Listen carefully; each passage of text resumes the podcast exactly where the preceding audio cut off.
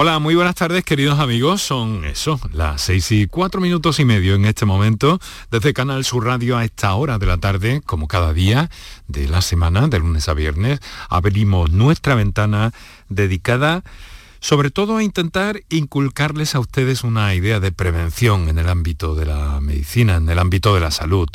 Una idea de prevención para que eh, seamos capaces de eh, ver y de poner en manos de nuestros especialistas todas aquellas cuestiones que pueden eh, fastidiarnos en el futuro y tomar las medidas lo más preventivamente posible. En esas estamos cada tarde, muy buenas y muchas gracias por estar a ese lado del aparato de radio. Canal Sur Radio te cuida. Por tu salud. Por tu salud con Enrique Jesús Moreno. Cuando hablamos de reumatología, pues eh, mm, solemos eh, asociar la idea a una patología, incluso a un dolor, que a veces es, es, manifiesto y notable en algunas de las enfermedades que componen ese grupo, porque no estamos hablando de una única enfermedad, sino un grupo de ellas que mm, está, pues si no tengo mal entendido, cerca de las 200 patologías aproximadamente en torno a, ese problema, la reumatología o las enfermedades reumáticas. Eh, desde la artritis, en algunas ocasiones hemos hablado aquí de la artritis idiopática juvenil, eh, el reuma clásico, por así decirlo, la esclerosis sistémica o la esclerodermia, la espondilitis anquilosante, el fenómeno de Raynaud, que nos va a ocupar hoy un poco especialmente, y enfermedades eh, que tienen que ver con distrofias, distrofias eh, reflejas, artritis reumatoides, en fin, una infinidad de ellas que no vamos a poder abarcar como no es por otra parte nuestro objetivo, pero sí que podemos, sí que podemos acercarnos en alguna medida y tomar como percha pues bueno, ciertas, eh, ciertos diagnósticos que están haciendo, que está haciendo nuestro invitado esta tarde en el programa, eh, les quiero recordar que pueden eh, intervenir cuando quieran. Ahora recordaremos los teléfonos para participar en torno a las complicaciones de, las enfermedades reumáticas. Y es muy eh, significativo también señalar que aunque generalmente reuma se ha asociado siempre con bajas temperaturas y con el invierno, con el frío, sin embargo no tiene por qué ser así, pero he aquí que hombre, que cuando se cuando cuando, cuando el río suena, agua lleva, ¿no? Y es cierto que en este momento del año se pueden eh, manifestar o exacerbar algunos de los síntomas de patología ya conocidas por parte de una persona. Así que estamos con todo a punto, recordamos ya desde el primer momento teléfonos para intervenir en el programa y enseguida saludamos a nuestro especialista de esta tarde. Para contactar con nosotros puedes hacerlo llamando al 95 50 56 202 y al 95 50 56 222 o enviarnos una nota de voz por WhatsApp al 616 135 135 por tu salud en Canal Sur Radio. La gota, nos dice algún oyente a esta hora de la tarde también, efectivamente, entra dentro del grupo de las enfermedades eh, eh, reumatológicas que eh, van a servirnos hoy para adentrarnos en este mundo complejo, sofisticado y para el que hay soluciones.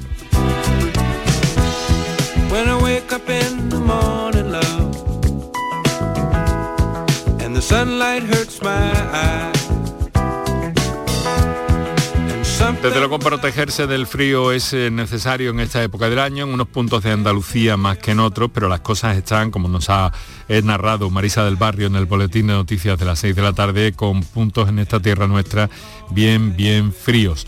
Nosotros hemos eh, decidido dedicar el programa a las enfermedades reumáticas y hemos invitado al doctor Juan Pablo Valdivieso.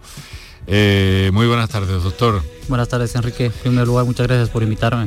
Encantado de saludarle y que pueda estar aquí con nosotros estos minutos. Trabaja en reumatología en Quirón Salud, Hospital de Córdoba, y es responsable de una consulta muy específica de la que eh, quizá nos convenga un poco al principio mm, que nos eh, diga cuál es esa consulta especial relacionada con el fenómeno de Raynaud y un diagnóstico que se hace por capilaroscopia. Vamos a ver qué hay detrás de todo esto. ¿En qué consiste esa consulta específica eh, que usted lleva, de la que usted es responsable en el Quirón Salud Córdoba, doctor? Bueno, acabamos de formar la consulta de enfermedades autoinmunes que se encarga de llevar sobre todo enfermedades que se caracterizan porque los, eh, como para decir palabra fácil, que las defensas comienzan a atacar nuestro propio organismo. Por un desarrollo inmunitario en donde pueden haber alteraciones en diferentes órganos, la piel, las articulaciones, reumatología, como tú decías, siempre se ha centrado mucho en el dolor articular pero puede haber muchas otras afectaciones, afectación pulmonar, afectación renal, por ejemplo un lupus que te afecta el riñón, una esclerodermia que te afecta el pulmón. Entonces todo ese conjunto de enfermedades es el que vamos a intentar llevar en la consulta. Hablando específicamente ya del fenómeno de Reino, es un fenómeno que sí se puede asociar a muchas de esas enfermedades, no solamente a una en específico. Es curioso porque ¿qué es este fenómeno? ¿En qué consiste? Es un fenómeno en donde hay un cambio de coloración en las manos. Ese cambio de coloración en las manos o en los pies, en la punta de la nariz, en, las orejas, un cambio de coloración que se produce sobre todo eh, cuando uno se expone al frío o cuando se expone a cambios de temperatura bruscos o también a estrés emocional. Sí. Eh, típicamente consta de tres fases. Tienes una fase primero donde hay un vasoespasmo brusco de la, de la vasculatura distal, haciendo que se produzca una fase pálida, donde por ejemplo los dedos, que es lo más típico, se hacen blancos como no hay irrigación en los dedos, pues se comienza... Imaginamos a nuestros oyentes ahora sí, sí, tocándose los dedos. y tocándose los dedos, ¿no? Sí, sí, entonces después de esta fase donde no, donde no llega la sangre, pues comienza a haber una fase de cianosis, que es una fase azulada, por la falta de irrigación. Y finalmente, cuando logra volver la sangre, pasa a una fase de ya eritroide donde llega la sangre nuevamente, se pone rojo de nuevo, nuevo los dedos y se acompaña muchas veces o de picazón o de dolor. Eso es. Y entonces eso, ese fenómeno, el de Raynaud, lo pueden ustedes eh, analizar con, con, un aparato que nos ha enseñado hace un momento portátil, muy tecnológico, pero digamos que, el, de, un tamaño, mm, eh, digamos que como tres lápices juntos, un, bolígrafo un poco más gordo, ¿no? Más que analizar el reino, eh, digamos, el reino es un diagnóstico clínico. Sí. Entonces el reino es un diagnóstico que cuando me Y entonces determinan ustedes que es. Sí, o sea, ellos me lo tienen que contarnos, nos dicen el cambio de coloración sí. Y lo que hay que diferenciar es que sea un reino primario, que significa que es un reino que te tocaba porque te tenía que tocar, o es un reino asociado a alguna enfermedad. Entonces no es que el diagnóstico va eh, de la mano de la prueba, sino que la prueba va a tratar de orientar hacia que el reino está asociado o no a algo más. Y entonces ahí ven ustedes eh, con ese aparato en, una zona, eh, ¿cómo les diríamos? Por debajo de la cutícula de la uña, pero un poco más, eh, un poquito más abajo en ese primer trocito de carne. O menos, sí, entre la transición entre la carne y la cutícula, digamos. Eso es. Ahí tratamos de ampliar la imagen y se ve lo que es la microvasculatura. Eso es, esa, esa, esa, esos vasculares que son muy pequeñitos, ¿no? Esos capilares que son muy pequeñitos. O sea, la, visión que usa, por ejemplo, el, capilaroscopio que tenemos es 200 veces aumentada la, imagen real. Y ahí ven ustedes entonces una deformación de esos capilares. Tenemos que ver la, la morfología, si están deformados o no, tenemos tenemos que ver la cantidad, se puede ver el flujo, si sangran o no sangran. Entonces, algunos de todos estos datos hay que tomarlos en cuenta y con eso ver si, si, si, si la capilaroscopia es normal, si la analítica que pedimos es normal, lo más frecuente es que se trate pues, de un reino primario. Si, todas las, si las alteraciones de la capilaroscopia, si hay alteraciones en esa capilaroscopia, tenemos que tratar de orientarlo hacia alguna patología en específico. Pero además la lectura que hacen ustedes de algunos de esos resultados les lleva a una patología también, ¿no? O sea que puede tener un carácter diagnóstico. Sí, hay algunas alteraciones que son algo más específicas que otras y que, por ejemplo, se usan sobre todo en la esclerodermia. Eh, esos vasos pueden hacerse gigantes y esos vasos gigantes junto con otras alteraciones se asocian muy fuertemente a lo que es la esclerodermia. Entonces por eso que es muy importante también la visita a un reumatólogo para poder determinar si ese fenómeno de Raynaud se asocia o no a otra enfermedad. La, esclerodermia, que es una, una enfermedad de ese grupo tan grande que hemos dicho, de muchas enfermedades que, que tienen que ver y que están en este plano de la de la reumatología, incluso pues la fibromialgia también, ¿no? Aunque esta es un poco más... Es distinta. Eh, eso es. No entraría dentro de lo que es una enfermedad autoinmune, pero sí es, una patología que la lleva reumatología. Sí. Eh, ¿Qué, es, ¿Qué es lo peor del invierno para las enfermedades reumáticas, doctor? Ahora justo si estamos hablando de Raynaud, por ejemplo, eh, esta enfermedad, este, este, fenómeno se desencadena y empeora con el frío, porque ese frío genera un vasmo espasmo severo en los dedos, entonces el paciente puede tener una exacerbación, un aumento de la frecuencia o un aumento de la intensidad de los síntomas de un Raynaud que a la larga, si al final es que le falta riego, puede, generarse úlceras, puede generarse necrosis de los dedos. Entonces hay reinos realmente severos en los que incluso se ha llegado a la amputación. Entonces es importante tener un, el diagnóstico primero, diferenciarlo y luego el tratamiento. Y entonces, eh, bueno, además, enfermedades como otras, ¿no? La, gota, por ejemplo, el lumbago. Eh, eso la, ciática, ¿eso tiene que ver algo con el invierno o forma parte más del mito Todo lo que son dolores sobre el frío? Y... Los dolores articulares en general, no solo la gota y demás, artritis reumatoide, artrosis, si los pacientes cuentan que se puede ver exacerbado cuando hay épocas de invierno. Esto, una de las explicaciones que se ha dado en ocasiones ha sido que el líquido que se encuentra dentro de las articulaciones también se ve afectado por la temperatura y produce que sea más denso y que ese movimiento sea más doloroso. Entonces sí, sí puede haber más dolor en épocas de invierno, en, la mayoría de las enfermedades. O sea que el calor va bien, ¿no? Para, sí, para algunas, para, generalmente sí, generalmente va bien, ayuda mucho. El calor localizado en muchas, en muchas ocasiones también lo recomiendan ustedes para aliviar. Sí, para aliviar todo eso, es sintomático. Bueno, eh, claro, también se tiene una idea de que las enfermedades reumáticas eh, tienen que ver con la edad y esto no es necesariamente así. Por ejemplo, si estamos hablando de, autoinmunes, el lupus se da generalmente en personas jóvenes, no tanto en personas mayores. Eh, depende de la enfermedad, si tiene más prevalencia una u otra, en la primera etapa hay, por ejemplo, lo que hablabas al inicio, la artritis idiopática juvenil, se produce antes de los 16 años.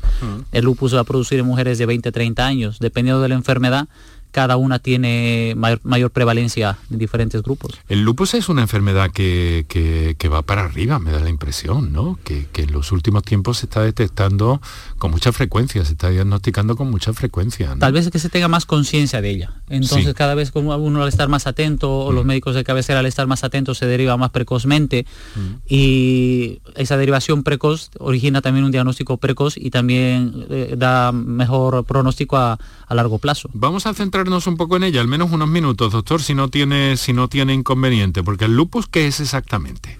Ese es el prototipo de enfermedad autoinmune. El prototipo significa que tiene múltiples eh, manifestaciones que puede afectar prácticamente a cualquier órgano. Por ejemplo, el lupus puede tener un reino, como lo que estábamos hablando, puede tener artritis, como, toda como el reuma clásico se diría antiguamente, puede afectar también al pulmón, puede afectar al corazón, y se debe, es un mecanismo autoinmune donde tiene que haber una base genética previa, una predisposición a desarrollarlo y hay algún trigger, algún desencadenante que puede producir esa respuesta autoinmune. Por ejemplo, algunas veces se relaciona con vacunas, algunas veces se eh, relaciona con infecciones. Mm. no tiene una clara causa como que la desencadene. Sí, exactamente, eso es un detonante. Uno tiene que tener una predisposición, algo que lo detone y se produce una cascada de, de respuesta inmunitaria pues, que va a atacar diferentes órganos. Bueno, nos están llegando algunas comunicaciones, vamos a aprovechar para recordar, eh, sí, vamos a recordar teléfonos eh, y escuchamos también unos minutos de publicidad mm, de nuestros anunciantes y enseguida volvemos con el doctor Juan Pablo Valdivieso, eh, reumatólogo y responsable de la consulta del fenómeno Raynaud y diagnóstico por capilaroscopia. Con con todo eso y desde la, unidad de, de reumatología del Hospital Quirón Salud de Córdoba.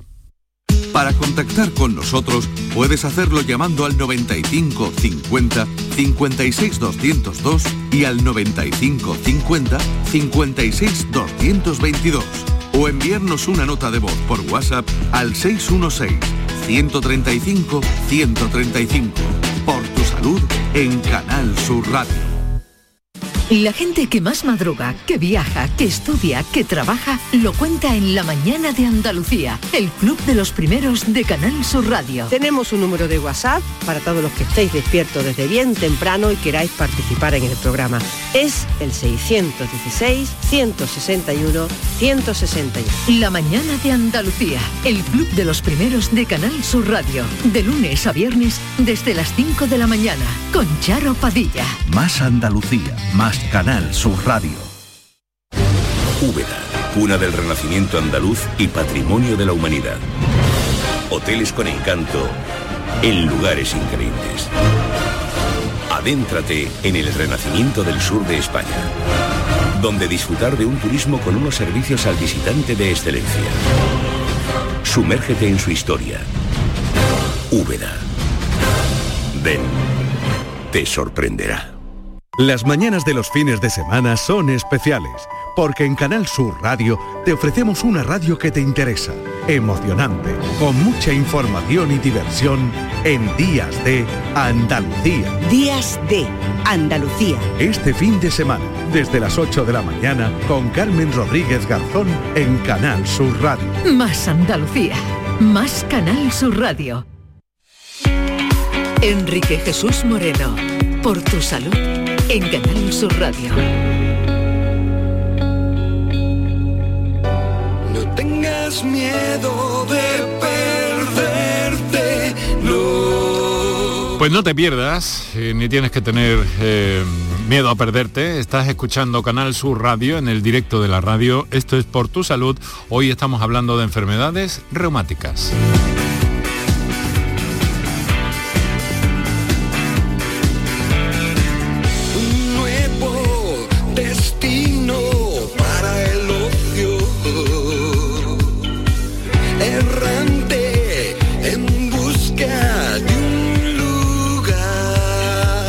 Nos gusta señalarte también que, que estamos contigo en el directo, pero que también saludamos y nos acordamos de los oyentes que sintonizan la redifusión de este programa durante la madrugada de la radio, de Canal Sur Radio, y eh, pues eh, también a través de cualquier aplicación.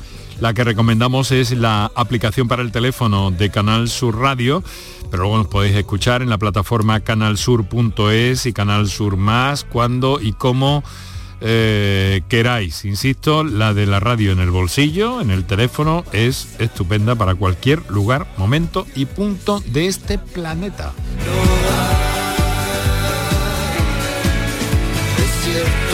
Además, en redes sociales estamos en Twitter en arroba por tu salud CSR y en facebook.com barra por tu salud. Hasta ahí llegamos en las redes sociales.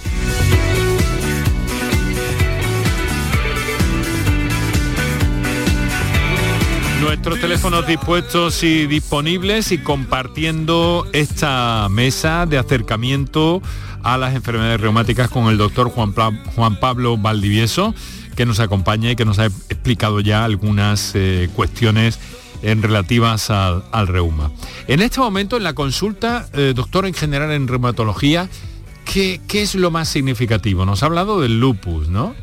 Eh, que Lo puede más ser frecuente en general. Sí. Generalmente son la patología osteo- osteoarticular, de- por- de epicondilitis, artrosis, también mucha osteoporosis. Eh, en conjunto, digamos, las enfermedades autoinmunes son el menor porcentaje de enfermedades en general. Pero gota, por ejemplo, también hay bastante, artritis reumatoide.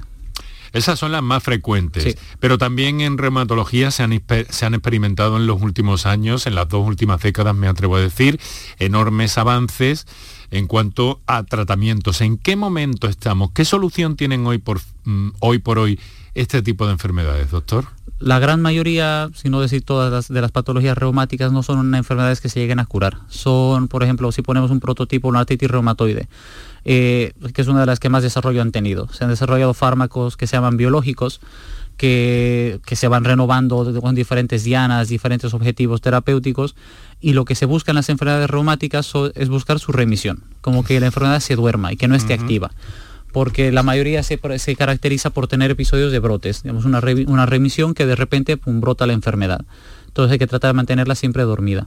Nos están llegando algunas comunicaciones de nuestros oyentes, pueden hacerlo en las notas de voz, pueden hacerlo al teléfono y también tenemos algunas notas eh, por escrito que nos dicen, buenas tardes, vamos a ver en qué medida podemos orientar la inquietud de nuestros oyentes, doctor.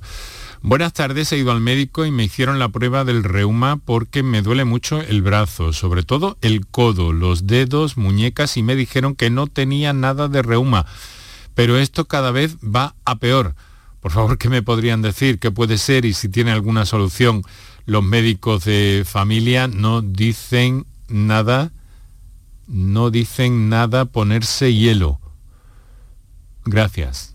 No sé si hemos entendido esto último. En fin, aquí eh, parece poco probable que estemos hablando de una enfermedad reumática, me da la impresión, doctor, ¿o qué? Depende del tipo de dolor. O sea, toda la entrevista, para poder dar un diagnóstico, además de la entrevista, el Claro. examen físico, las pruebas de Eh, imagen. Esto no es una consulta, le decimos En a nuestro oyente. Pero en bueno. general, digamos, Mm. todo lo que son enfermedades reumáticas, no todas se brotan de repente con alteraciones analíticas, ecográficas, eh, alteraciones físicas. Por ejemplo, de nuevo volviendo a la artritis reumatoide, que es la más conocida, inicia primero con los dolores articulares, eh, que se puede acompañar a veces o no de alteraciones también en la analítica. Entonces, las características de ese dolor es lo que al reumatólogo le va a dar la noción de que si ese paciente se tiene que seguir o no de una manera especial, o si la mayoría son patologías mecánicas, por ejemplo, un dolor de codo que vaya hasta la mano, pu- pues una epicondilitis, y que al final la- tiene razón de que el tratamiento es rehabilitación, más analgesia y, e ir viendo a ver cómo se puede ir, a- ir manejando el dolor. Pero dependiendo de cómo sea ese dolor, o sea, necesita- es necesaria Claro. una entrevista un poco más amplia para saber Sí, decirlo. en este caso parece que, que si el médico de familia ha dicho que no hay reuma y le han hecho una prueba y dice que no hay reuma, pues no debe haber reuma. Eh, señor o señora, que no nos ha dicho, no nos ha dicho nada más. Pero en definitiva, eso, un dolor, dolor intenso, sí, el codo, los dedos, las muñecas, pero mm, hay que verlo más despacio. O sea, Si de poder ser, no, de poder claro. ser, hay artritis sí que tienen anticuerpos negativos, o sea Mm. que una analítica no te descarta que un paciente tenga artritis, Mm. pero para eso se necesita ver al paciente. Ujú. Ver, decir esto me parece que tiene o no tiene artritis y también saber cómo te cuenta el dolor. Porque hay dolores muy distintos, por más que todos sean parecidos cuando uno lo siente, nosotros podemos orientar, hacer que es un dolor más de artritis o no. Artritis y artrosis, doctor, son dos eh, Se confunden términos mucho. que se confunden mucho, ¿verdad? Sí, por ejemplo, lo que típicamente o clásicamente se ha llamado reuma, no todo Sí. es reuma. Reuma lo podemos referir a lo que sería una artritis reumatoide. Y lo otro sería una artrosis. ¿Que se manifiesta? ¿Dónde? Eh, ¿Y la artritis principalmente se manifiesta en articulaciones pequeñas, por Ajá. ejemplo, en los nudillos, en los dedos de las manos, en las muñecas, en los pies, eh, puede afectar también codos, pero principalmente, por ejemplo, manos y pies. También la artrosis. Pero ¿cuál es la diferencia? En una artritis hay sobre todo inflamación. Hay un aumento de volumen, puede haber alteraciones en la analítica o no, mientras que la artrosis va a ser más, más que inflamación, pero que también tiene un componente inflamatorio, más degenerativo, que va apareciendo más frecuentemente con el paso de la edad. Con más eh, dificultad a lo mejor para o determinados... similar o similar. Y hay artrosis que pueden ser inclusive más agresivas que una artritis. Hay artrosis que pueden generar también erosiones que pueden generar también inflamación.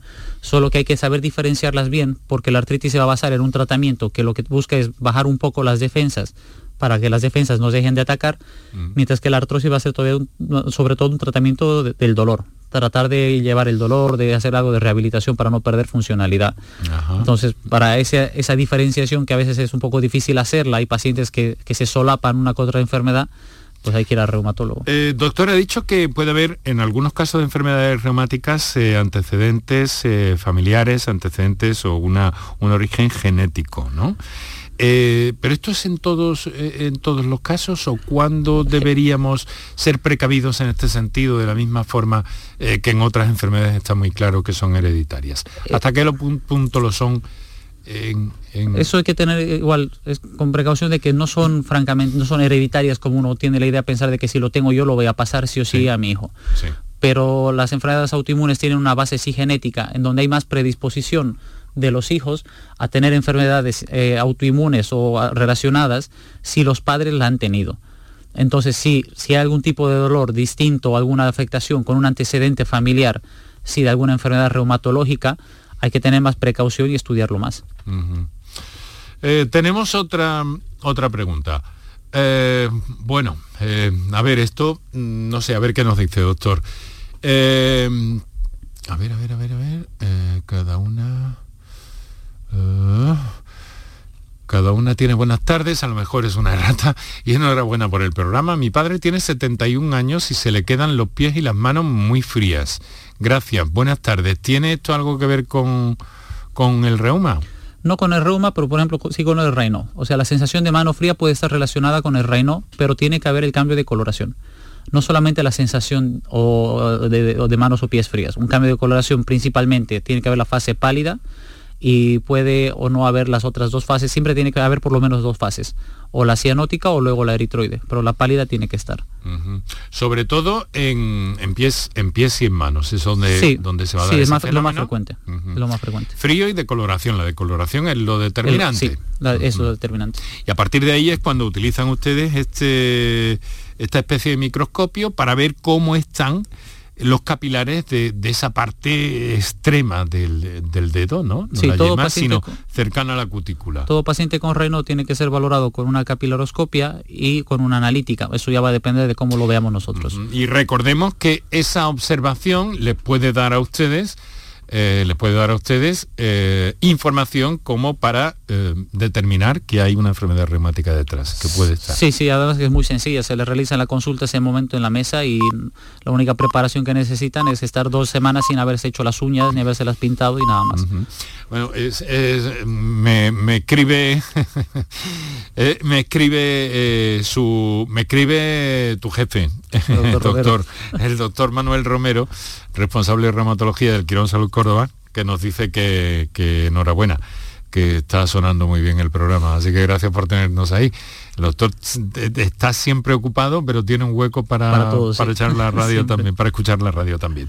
Compartimos el programa de hoy con el doctor Juan Pablo Valdivieso, reumatología, Quirón Salud Córdoba y responsable de esa consulta del fenómeno Raynaud y el posterior diagnóstico que puede haber tras una capilaroscopia. Eh, bien, vamos a más eh, preguntas que nos hacen llegar los oyentes, a ver si nos llega alguna llamada, alguna... Bueno, tenemos una nota de voz, ¿no? Vamos a recordar teléfono y escuchamos esa nota de voz. Paco. Para contactar con nosotros puedes hacerlo llamando al 95 50 56 202 y al 95 50 56 222 o enviarnos una nota de voz por WhatsApp al 616-135-135. Por tu salud en Canal Sur Radio. Vamos con esa nota de voz que teníamos pendiente, Kiko. Hola, buenas tardes. Mira, quería hacerle una pregunta al doctor sobre el tema de, de esta tarde. Mire, yo es que mm, soy una persona joven con 42 años, ¿vale? Eh, pero noto que cuando llega el frío o la época esta de invierno, eh, sobre todo en las rodillas, ¿vale? Siento mm, como si me presionaran cuando hace frío y de la rodilla, digamos, hacia abajo, ¿vale? Hacia los tobillos, un, un cosquilleo como si fuera un hormigueo que no sé si será producido por la humedad o por el frío. Yo vivo en un pueblo de la Sierra de Cádiz que es muy húmedo, pero mi pregunta es Quería saber si es reuma o es alguna mm, otra enfermedad, si es preocupante, si no, ¿vale? Venga, muchas gracias y enhorabuena pues, por el programa. Muchas gracias a usted por su llamada y su confianza, señor. Bueno, ¿en qué medida podemos orientar la, la inquietud de este oyente, doctor? Por como lo cuenta, no parece para nada reuma, no parece una artritis. Eh, la sensación esa de hormigueo sí habría que ver que no tenga algún dato de que pueda haber algún, típicamente decían, el pinzamiento de algún nervio que puede estar produciendo ese hormigueo en la pierna. Hay que explorarle, ver si la pierna tiene, ha perdido algo de fuerza, ver los reflejos y de acuerdo a eso un poco tratar de orientarlo, pero no, no parece que sea reuma. No tiene, no tiene pinta, por tanto debe haber otro tipo de, de fenómeno ahí, quizás circulatorio, doctor, por lo que ha dicho puede haber, digamos, la insuficiencia venosa puede producir también hormigueo, sensación de dolor, pero un hormigueo que baja por la extremidad, digamos, hacia la punta del pie, necesita explorarlo para ver esos reflejos, fuerza y demás, a ver si no puede haber alguna radiculopatía. Bueno, pues eh, voy a leer otra, otra cuestión que nos llega por escrito. Eh, vamos a ver. Muy buenas tardes para ese bello equipo, muchas gracias. Eh, que Dios les bendiga. Mi pregunta es, ¿por qué a mi esposo porque mi esposo siempre está con la gota y está cada dos por tres con el pie malo y la rodilla. Ya los doctores no quieren sacarle líquido y se pone muy, dice esta señora, ahora sí eh, la identifico como oyente, eh, se pone muy energúmeno cada vez que lo tiene ¿Qué puede hacer para que no le siga dando? Mil gracias por todo. Esta, esta señora al que se refiere su esposa, me da la impresión, eh, tiene 38 años. Eh, vamos a ver. ¿Qué hay ahí, doctor? Primero habría que asegurarnos que el diagnóstico sea gota. Si efectivamente es gota, un error que se comete muy, muy frecuentemente es dejar la medicación que baje el ácido úrico en momentos que ya no hay brote. Y eso es muy típico de pacientes con gota, que se ven mejor, dejan de tomar la medicación ese, ese parar en la medicación, cambiar de dosis de manera brusca, reiniciarlo de manera brusca, aumenta el riesgo de un brote y aumenta el riesgo de que ese, ese brote dure más. Y cuesta mucho más luego quitar ese brote cuando hay esos cambios bruscos. Entonces, pacientes que tengan gota y tengan un brote, por ejemplo, no pueden que parar la medicación. No la tienen que dejar, tampoco tienen que aumentar ni disminuir la medicación, sino una vez que ha cedido el brote ya se va a regular la medicación. Eh, otra cosa que muchos pacientes creen que la colchicina, que es lo que típicamente es usado para gota, creen que ese es el tratamiento. La colchicina no es el tratamiento de la gota. La colchicina es el tratamiento agudo y es lo que nos va a servir en los siguientes meses a tratar de prevenir los siguientes brotes, pero no es un tratamiento. Eso no baja el ácido úrico. Y si el ácido úrico no lo bajamos, que nuestro objetivo tiene que ser más o menos 6, llegar a 6, si no lo bajamos va a seguir habiendo brotes. Que eso se combate también con la dieta, ¿no? Con la alimentación en parte, ¿no? Sí, pero por ejemplo se ha visto que la dieta, que una dieta estricta y demás, va a lograr bajar el ácido úrico en un punto. Y por ejemplo nosotros lo tenemos en 10 si tenemos que llegar a 6. Por más dieta que haga, se va a quedar en 9 a veces. Entonces se va a necesitar muchas veces medicación. Entonces te necesita un seguimiento estrecho, una monitorización de los niveles hasta llegar a nuestro objetivo y mantenerlo ahí. Pues te pongo un ejemplo. Hoy justo me llegó un paciente que me decía que, que le habían dicho que deje la medicación porque su ácido úrico estaba en 5,9 y ya no hacía falta bajarlo. Entonces lo que hemos dicho, hemos llegado a nuestro objetivo, no hay que quitarlo porque estamos en nuestro objetivo, porque la medicación está haciendo su trabajo. Quiere decir que en el momento que yo me la quite, eso nuevamente va a aumentar. Lo que llaman ustedes eh, fidelizar el tratamiento, claro. Que mantenerlo. con el paso del tiempo, si vemos que realmente es correcto o causa malestar pues el tratamiento, pues ya... Siempre habrá tiempo de quitarlo. Sí, mm, pero no así por cuenta propia. Exactamente, no por cuenta propia. Eh, vamos a ver. Eh, mm, y, de esto que nos dice de, la rodilla? En la rodilla también, sí, sí. Puede ser gota. Pero ¿qué tiene, tiene que ver esto que nos dice que ya no le quieren sacar el líquido? Pues no lo sé. ¿Verdad? no lo sé. Si hay artritis, solamente el hecho de sacar líquido alivia a la persona. es, el hecho mecánico de quitar esa presión que estaba dentro de la articulación mejora el dolor. Bueno, pues vamos a ir a... Son las 6 de la tarde, 36 minutos. Estás escuchando Canal Sur Radio en el directo de la radio, en la redifusión y donde quiera que estés, en las plataformas por las que puedes seguir este, este programa. A ver, Francisca, que es nuestra, nuestra oyente, paciente de referencia en Loja, en Granada. Francisca, buenas tardes. Sí, en los dos sitios, en los dos sitios estoy, en los dos sitios llamo, lo escucho todos los días. Sí, ¿qué pasa, mujer?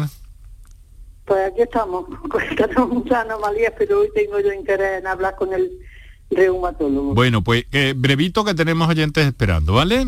Ya, ya, ya, Venga. lo más breve posible. Muchas gracias. Mire usted, señor doctor. ¿Qué tal, Francisca? Buenas yo tengo la pierna izquierda, en el muslo, tengo yo un dolor y una, una quemazón y me da como pinchazos. Y yo ya se lo he comentado a mi médica y dice que me ha mandado unas pastillas y unas, pero que yo debo a fin de unas hasta de tiempo. ¿Usted que me los dolores puede decir que será eso? sin poder explorar y demás es complicado y con el tiempo que tenemos, a ver, todos los dolores de quemazón o como nerviosos que puedan ir por detrás de la pierna, por detrás del muslo, también podría ser algo de algún pinzamiento o puede ser algún desgarro muscular o cualquier, entonces hay que hacer una combinación entre pruebas de imagen, exploración, entrevistarlo un poco más a fondo para poder determinarlo. Entonces es difícil decirlo ahora. ¿Que usted qué me aconseja? ¿Qué doctor puedo ir yo? Un reumatólogo le puede ayudar, sí. El reumatólogo. Sí, ¿A qué se lo digo yo a mi doctora? Porque me hicieron una resonancia porque tengo la columna mal. Y me dijo que son las resonancias al día. Digo, no, porque le he preguntado, yo dije que eso no tenía nada que ver con la columna. A ver, si la resonancia está normal, es verdad que es un poco complicado que venga ahí, si la resonancia está normal, pero ya le digo, para eso es, explorarle y preguntarle más cosas. Ahora sí, rápido, solamente con sensación de quemazón es difícil. Bueno. Pero un reumatólogo sí le puede ayudar.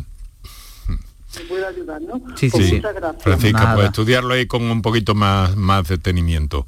Eh, vale, vamos a ir muy rápidamente también en busca de otra eh, cuestión que nos llega a propósito de una aclaración de, de esta señora que nos hablaba de su marido de 38 años y que dice que, que no tiene un tratamiento, que le dan eh, medicación cuando tiene soprotes, pero que no tiene tratamiento. Sí, es un error igual que se ve frecuentemente, que llegan a la consulta sin ningún tratamiento de base, que la gota es una enfermedad crónica y que se tiene que tener un objetivo terapéutico en la analítica. Más a- y hay que ser más estrictos inclusive si hay, por ejemplo, tofos.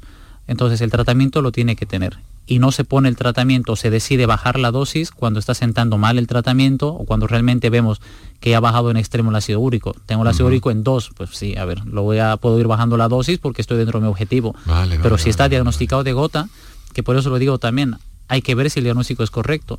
Porque tener el ácido úrico elevado no es sinónimo de tener gota, a menos que sean unos brotes típicos. Claro. Entonces puede haber otra afectación de fondo que no sea solamente por el ácido úrico. O sea que, que Hay que verlo, hay el, tratamiento hay que estudiarlo, pero lo, lo que valdría si tiene diagnosticada ya la, Tiene que tener un la tratamiento. gota, tiene que tener un tratamiento. Tiene que tener un efectivamente, tratamiento. pues que se lo note nuestra, nuestra oyente. Eh, vamos a otra, otra nota de voz que tenemos en cartera. Hola, tardes. Mm, mire, yo lo que me ocurre, que me llevo observando desde que empezó el frío, que las uñas de los pies mm, las tengo moradas, morado clarito, pero me llama la atención. ¿Es posible o es conveniente que me haga algún tipo de revisión médica? Gracias. Bueno, solamente, ¿qué el ver aquí. solamente el cambio de coloración a su lado, eso más tiene pinta de lo- algo que se llama acrocianosis. La- es- justo es uno de los diagnósticos diferenciales principales del Raynaud, porque se tiende a confundir el Raynaud con la acrocianosis muy frecuente, porque ambos son cambios de coloración con el frío. La diferencia entre ambos es que el Raynaud tiene esa fase pálida al inicio, mientras que la acrocianosis no. La acrocianosis al final, o sea, sí sería bueno revisarla a la, a la señora, pero la, la acrocianosis, eh, al igual que el Raynaud, el tratamiento inicialmente siempre tiene que ser de, eh, eh, de- de medidas generales, evitar el frío, usar siempre calcetines más gruesos, guantes, también cubrir las orejas, porque no es solamente el frío de los dedos lo que produce ese cambio de coloración, sino frío en cualquier parte del cuerpo. Pero más tiene pinta de acrocianosis que de Raynaud. Muy bien. Tenemos 19 minutos para las 7 de la tarde, aquí Canal Sur Radio, esto es Por Tu Salud. Tenemos otra comunicación, en este caso en directo desde Córdoba, Inmaculada. Buenas tardes. Hola, buenas tardes. ¿Qué tal? ¿Cómo Ante está? todo, bien, estamos bien. Ante todo, enhorabuena por el programa. Y gracias. pues mira, la, la cuestión es que es eh, sobre mi marido. Mira, eh, mi marido tiene 56 gramos, pero la edad tampoco creo que importe, pero es sobre el Raynaud, la enfermedad del el síndrome este de Raynaud. Mm. Es que a mi marido se le pone los dedos mm, de las manos cuando, sobre todo lo hemos notado cuando está en la, playa, que nos metemos, se mete en el agua y se le ponen los dedos de la mano blancos, blancos, blancos. Y a- inmediatamente meterse en la playa y ponerse los dedos blancos, blancos, blancos. Y entonces, mm, claro, al, al oír al doctor, pues digo, pues puede ser lo mismo que tenga ese síndrome, lo que, lo que, lo que yo no sé si eso es bueno diagnosticarlo porque si eso puede ir a más o solamente a más o solamente se puede quedar ahí en un principio. Bueno, no te retires, Inmaculada, a ver qué nos dice Juan Pablo. Si eso tiene ti- pinta de un reino típico, o sea, exposición al frío y cambio de coloración a una fase pálida. Entonces, Independientemente siempre- de que ocurra en verano, como Sí, parece sí. ser que le ocurre esta Porque dice que cuando entra a la playa y la playa está más fría. eso es. Entonces debe ser cuando también eh, coge algo del frigorífico, alguna Coca-Cola, justo ese rato también se te pone más blanca la- los dedos, eso sí parece un reino. Y sí siempre vale la pena estudiarlo. Más sobre todo si ha aparecido en la edad adulta. Tiende a ser más primario y no asociado a nada cuando uno es joven. Cuando aparece a los 10 años o dice lo tengo de toda la vida. Eso más típicamente va a ser un reino primario. Mujeres jóvenes que, les, lo, que lo tienen de siempre.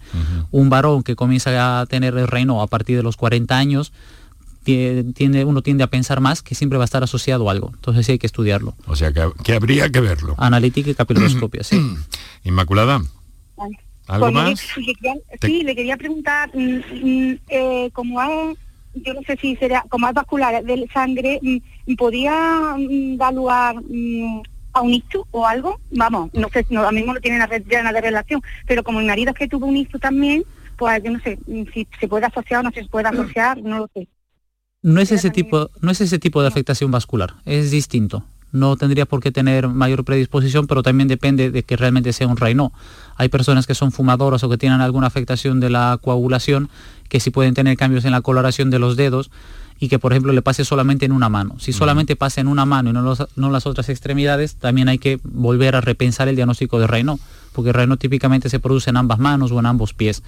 Entonces, primero ver que realmente sea un Raynaud, segundo hacer el estudio y de acuerdo a eso ver si podría llegar o no tener relación. Pero el Raynaud no está directamente relacionado con el ictus. Muy bien, Eh, muchas gracias eh, Inmaculada y que, que haya alivio, ¿vale?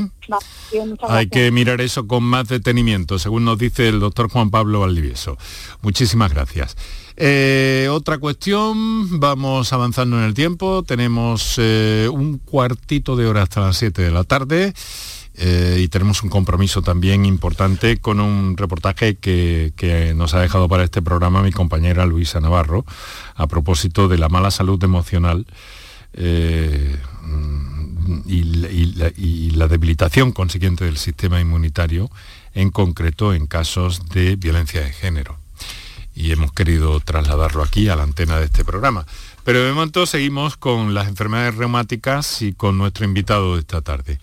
Vamos a ver, eh, vamos a ver si podemos orientar por lo menos a, a esta persona. Buenas tardes, llevo cuatro días que se me duermen el brazo derecho cuando estoy dormida y con dolor insoportable cuando me levanto. Sigo varias horas con la mano dormida. ¿Tendría que preocuparme? ¿Qué podría ser? Gracias de antemano, enhorabuena por el programa, os escucho todos los días. Muchas gracias a este oyente. A ver, doctor, Sí, claro, nos- aquí es que... Pues, Eh. túnel del carpo. O sea, tener el la mano dormida, sobre todo de noche, y que despierte dormida y que duela en la noche, Sí. típicamente los pacientes se despiertan y tratan de hacer movimientos con la mano que los alivian, nos Ujú. hacen presión, Sí. y es muy frecuente tener el túnel del carpo. Personas que están mucho tiempo en el ordenador, con el móvil, que, usa, que usan eh, material que vibra mucho, o simplemente porque les tocaba tener también un túnel del carpo. ¿Esto está en, en- en- el ámbito de la Sí, lo reumatología? vemos, sí, también Sí, lo vemos, también sí. lo puede ver traumatólogos, Mm. pero al final es una, un engrosamiento, una inflamación de un nervio en la mano, que el tratamiento es antiinflamatorio, también puede haber rehabilitación, puede haber infiltración, primero había que diagnosticarlo, hacer alguna otra prueba, pero podría ser un túnel del carpo. Muy bien. Vamos en busca de otra llamada que nos llega desde Almería. Francisco, buenas tardes. Buenas tardes. ¿Qué tal? ¿Cómo está? Regular. Vaya.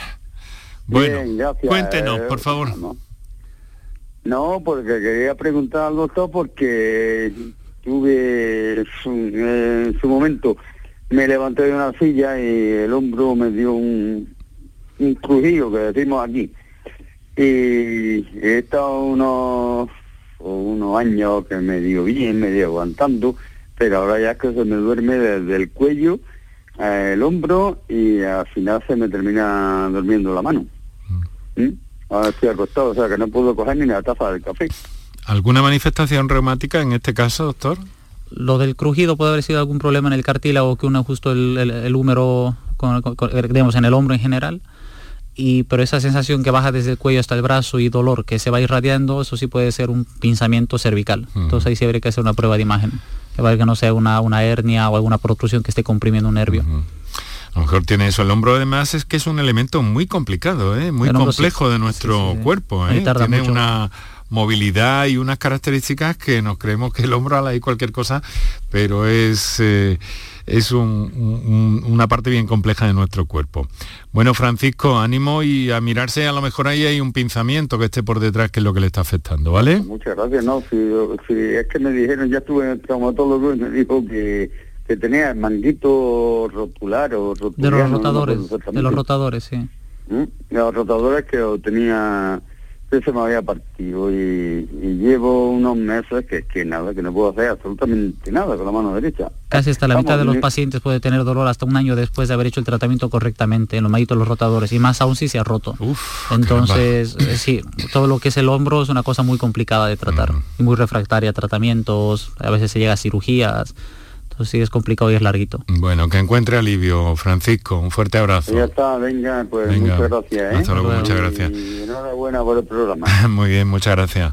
Eh, claro, todo sí que eh, tenemos claro que, que las enfermedades reumáticas, una buena parte de ellas están asociadas a las articulaciones, Articulaciones. Y no tanto es muscular como eh, con, con las, eh, con los tendones y demás, ¿no? Y en zonas óseas, ¿no? Hay de todo. No tanto es muscular. Te- intervienen todos estos tres elementos. ¿no? Por ejemplo, si volvemos a lo de las autoinmunes, hay un grupo Sí. de enfermedades que solo afecta músculos y Sí. puede afectar también pulmones. Por ejemplo, se llaman miopatías inflamatorias.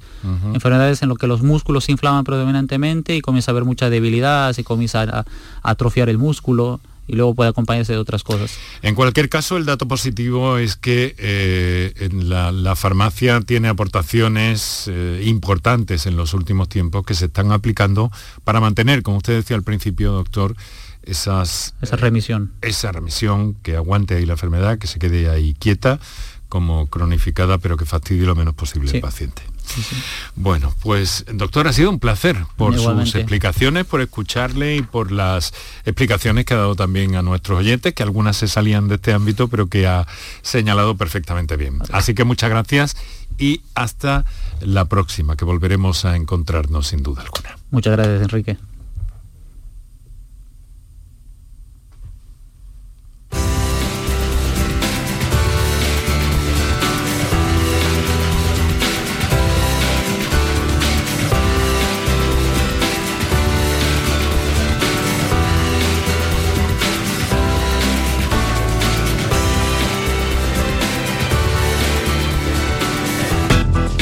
Por tu salud, escucha Canal Sur Radio. Bueno, pues tenemos 10 minutitos para las 7 de la tarde aquí en Canal Sur Radio y vamos a seguir con ese avance que les hemos hecho a propósito de la mala salud emocional, que es un factor condicionante muchas veces de nuestras dolencias, de nuestras preocupaciones. Eh, y esa mala salud emocional puede llegar a debilitar el sistema humanitario de cualquiera. En el caso de, las personas afectadas por violencia de género, también enferma a las víctimas y puede ser causa de una lista bastante importante de dolencias y enfermedades como dolores abdominales, lumbalgias, limitaciones de movilidad, depresión o fibromialgia. Solo por citar algunas de ellas. Eh, hemos hablado con una especialista en esta materia para conocer de cerca este asunto y con ella ha estado mi compañera Luisa Navarro que nos deja ahora este informe sobre el tema.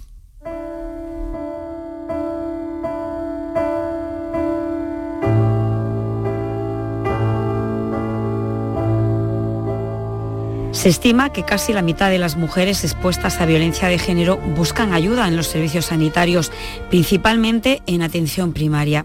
Solo en 2021 se atendieron en estas consultas a casi 900 mujeres en nuestra comunidad. Los profesionales sanitarios, con el apoyo de los equipos de salud de la mujer, están ya capacitados para advertir si una mujer acude de manera frecuente a consulta con determinados síntomas que son indicio de esa violencia, porque la violencia de género incluye otras muchas como la violencia física, la sexual, la económica, la psicológica, la simbólica y la laboral, por ejemplo. Situaciones que enferman a la mujer y que de manera tradicional se han intentado paliar con psicofármacos, es decir, recetando ansiolíticos y antidepresivos, tal y como nos cuenta Mar Romero, que es experta en género e intervención social. no hay una mirada con perspectiva de género hacia nosotras en la que mm, se mire qué cosas específicas nos ocurren por el hecho de ser mujeres en un contexto patriarcal y al final acabamos medi- medicalizando porque el sistema no sabe lo que nos ocurre.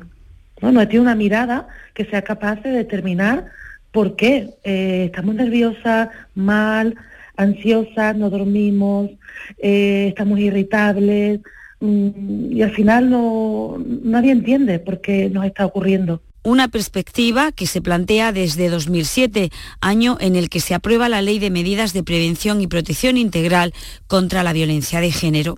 Esto hizo que se pudiera destacar que, por ejemplo, mientras que un 4,4% de los hombres padecen migrañas, en las mujeres ese porcentaje sube hasta el 12%. Ley de 2007, la ley de igualdad eh, en nuestro país empiezan a desagregarse los datos por sexo.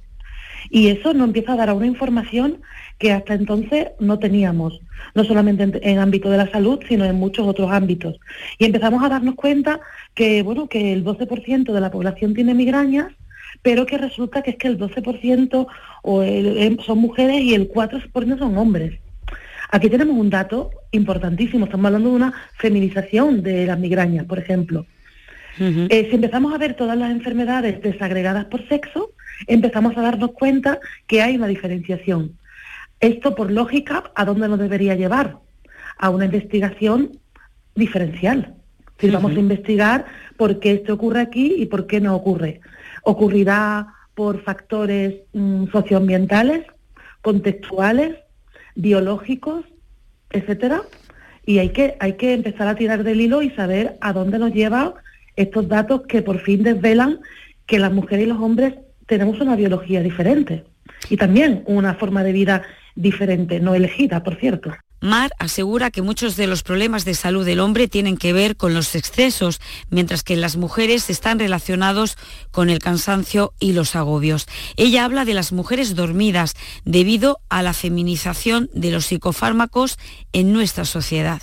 Nuestro país, que es el primer consumidor de psicofármacos del mundo, dato que deberíamos mm, eh, empezar a tomárnoslo en serio, eh, casi el 80% de las personas consumidoras son mujeres. Claro, eh, no creo que estemos tan locas, desequilibradas como el patriarcado habla de nosotras, sino tiene que haber algo más. ¿no? Y, y hay que plantearse cuál es el problema. El problema tiene que ver con qué espera el sistema patriarcal de hombres y de mujeres. ¿A dónde nos lleva? ¿Dónde nos coloca? ¿Qué nos hace sentir? ¿No? Las mujeres eh, llenan eh, los centros de salud diciendo que me encuentro mal y no sé por qué. Mm, Tengo trabajo, mi familia está bien, eh, tal, pero no entiendo por qué estoy enferma, por qué tengo ansiedad, no duermo, tengo colon irritable, me dicen que tengo fibromialgia. Las mujeres que no han detectado todavía que les ocurre van a ir al médico, porque tienen una sintomatología física. Pero las mujeres que han tomado conciencia eh, acaban llenando los grupos de yogas, de pilates, de los grupos de mindfulness, buscando respuestas para poder enfocar su vida de otra manera, ¿no? Em- Empiezan a tomar riendas, tomar las riendas de su vida. Naciones Unidas afirma que la violencia de género es un problema de salud pública. Seis de cada diez víctimas padecen enfermedades asociadas a esa violencia y las mujeres embarazadas, por ejemplo, en situación de maltrato, tienen tres veces más probabilidades de tener una muerte perinatal. Expertas como Mar aseguran que el modelo cultural del patriarcado enferma y que junto a la coeducación desde edades muy tempranas lo ideal sería conseguir que toda mujer sea protagonista de su vida.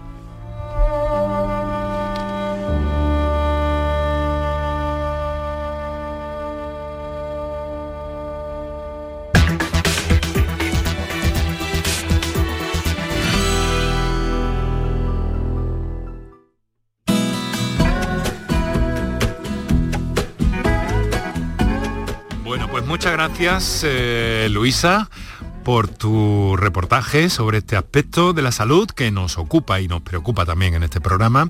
Lo vamos a dejar aquí con el mejor de los saludos de parte de Kiko Canterla en la producción, Antonio Martínez en el control de sonido, Paco Villén en la coordinación y realización del programa y Enrique Jesús Moreno que te habló encantado. Enseguida llegan las noticias, mañana volvemos con el repaso a la actualidad científica y la innovación en Andalucía.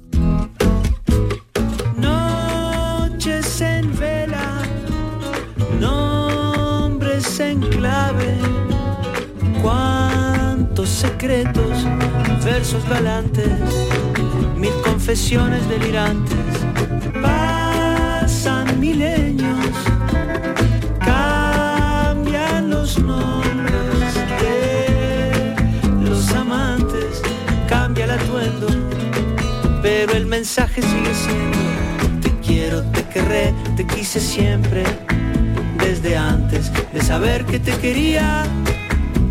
Te dejo este mensaje simplemente para repetirte algo que yo sé que vos sabías. Te dejo este mensaje simplemente para repetirte algo que yo sé que vos sabías. Por tu salud con Enrique Jesús Moreno. Sevilla. Canal Sur Radio. Si necesitas recuperarte de una operación de cadera, rodilla o cualquier otro proceso médico, en Vallesol podemos ayudarte. Contamos con profesionales que te ayudarán a recuperarte más rápido y llevarán un estrecho seguimiento de tu evolución. Y todo ello sin desplazamientos innecesarios y por mucho menos de lo que imaginas. Infórmate en el 924 24 25 o en vallesol.es. Vallesol, la residencia que te mereces. Pero Pepe, Carmen, qué guapísimos estáis. Tenéis la piel perfecta. Sí, hemos ido a Clínica Doctor Ortiz y nos ha aconsejado lo mejor para los dos. Nos han transmitido seguridad y confianza. Son muy completos. Tratamientos de arrugas, rellenos faciales, láser, cirugía plástica, injertos capilares, ginecología. Pide tu cita gratuita en Clínica Doctor Ortiz y siéntete segura en tu clínica estética de confianza. Pacientes reales, belleza natural. Bienvenidos a Sacaba. Mil metros de electrodomésticos con primeras marcas. Grupos Whirlpool, Bosch y Electrolux. Frigoríficos, lavadoras, hornos, vitros. ¿Quieres más? Aires acondicionados, aspiradoras, pequeños electrodomésticos. Y financiamos en 12 o 20 meses sin intereses solo tú y Sacaba. Tu tienda de electrodomésticos en el Polígono Store en calle nivel 23. Ven a ver nuestra exposición y sus 25 años de experiencia. Sacaba. HLA Santa Isabel pone a tu disposición la unidad de traumatología y ortopedia especializada en pediatría, columna, hombros y codo, muñeca y mano, cadera, rodilla, tobillo y pie. Con guardias localizadas las 24 horas y los últimos tratamientos en prótesis. Consúltanos en el 954-570004 o en Luis Montoto 100. HLA Santa Isabel, contigo cuando más nos necesitas.